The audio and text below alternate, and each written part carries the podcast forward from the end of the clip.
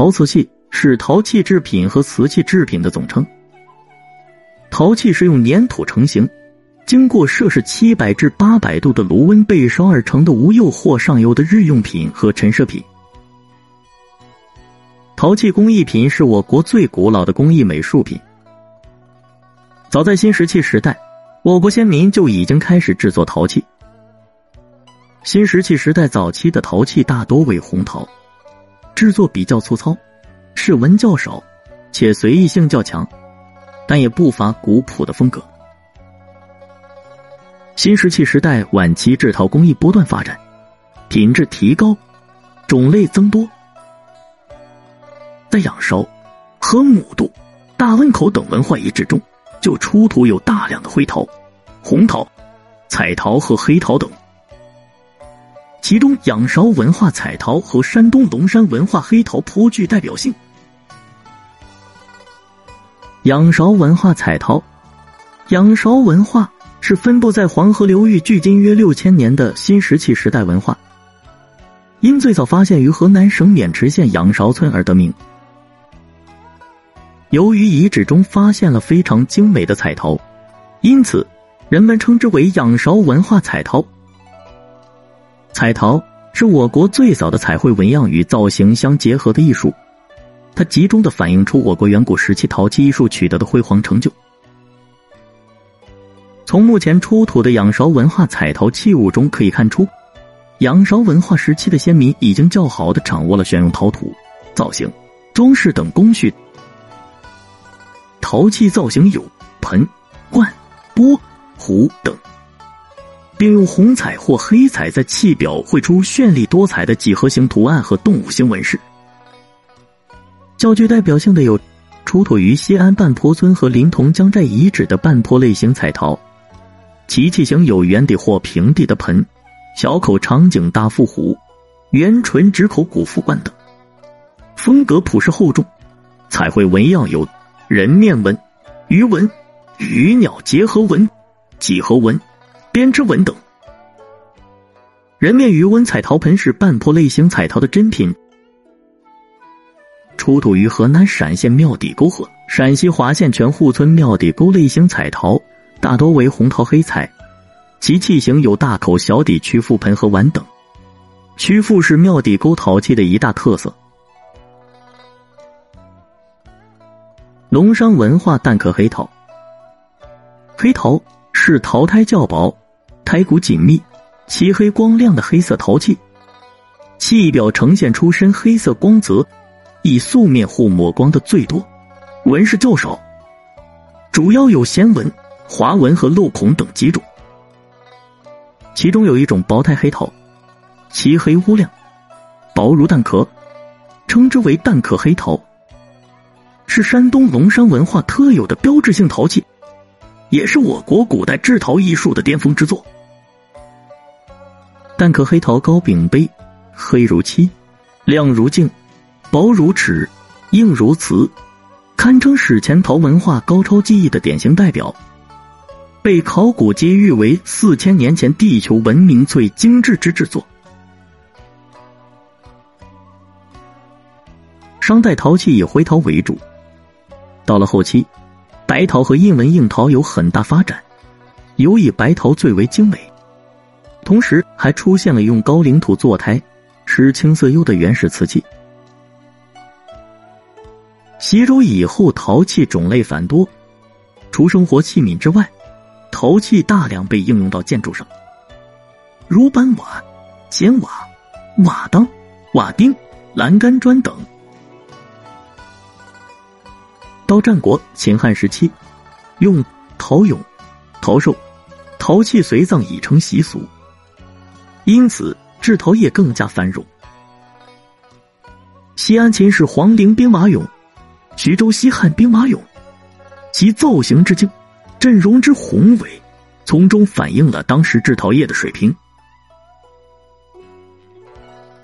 两汉时期，自战国时期出现的彩绘陶器得到发展，釉陶大量替代铜制日用品。到东汉晚期至三国。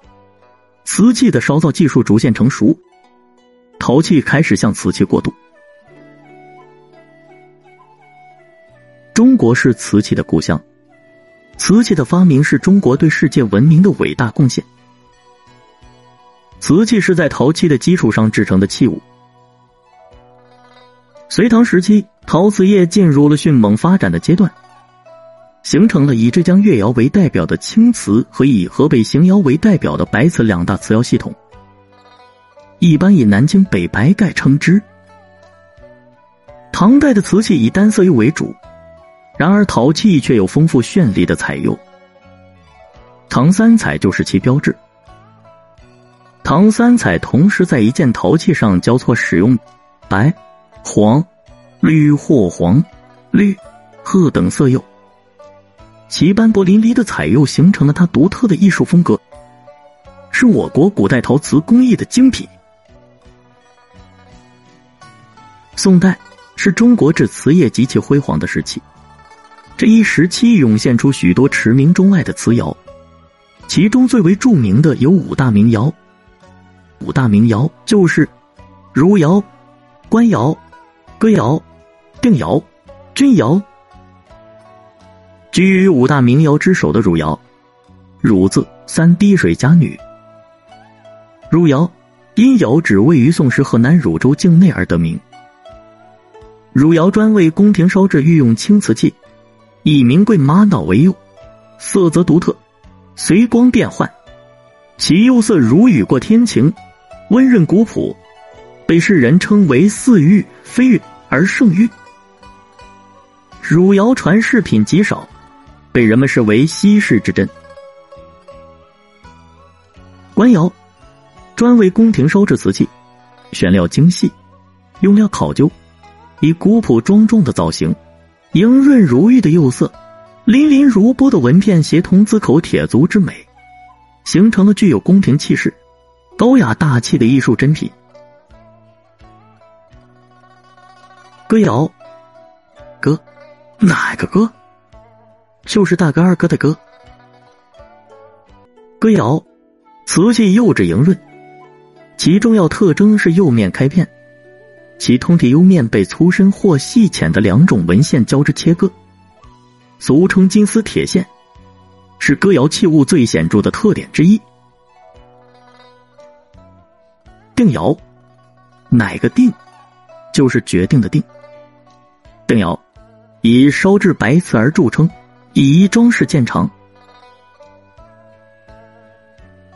钧窑，钧窑以烧制乳着釉瓷为主，以其神奇窑变而闻名，素有入窑以色、出窑万才、钧瓷无双的特点。到了元代。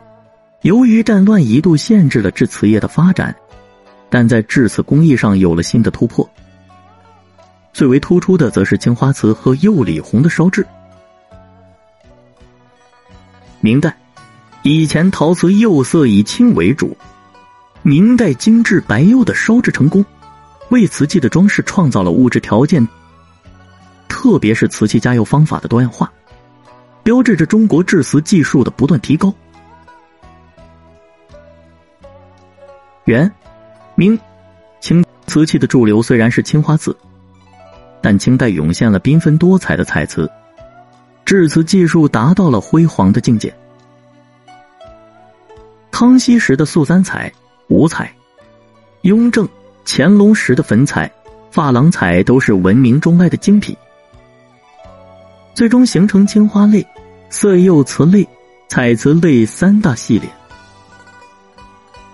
现代最著名的瓷都是江西景德镇，另外湖南醴陵、福建德化、浙江龙泉、山东淄博和河北唐山也是中国瓷器的主要产地。好，听众朋友们，中国陶瓷发展简史就为您介绍到这里，感谢您的收听。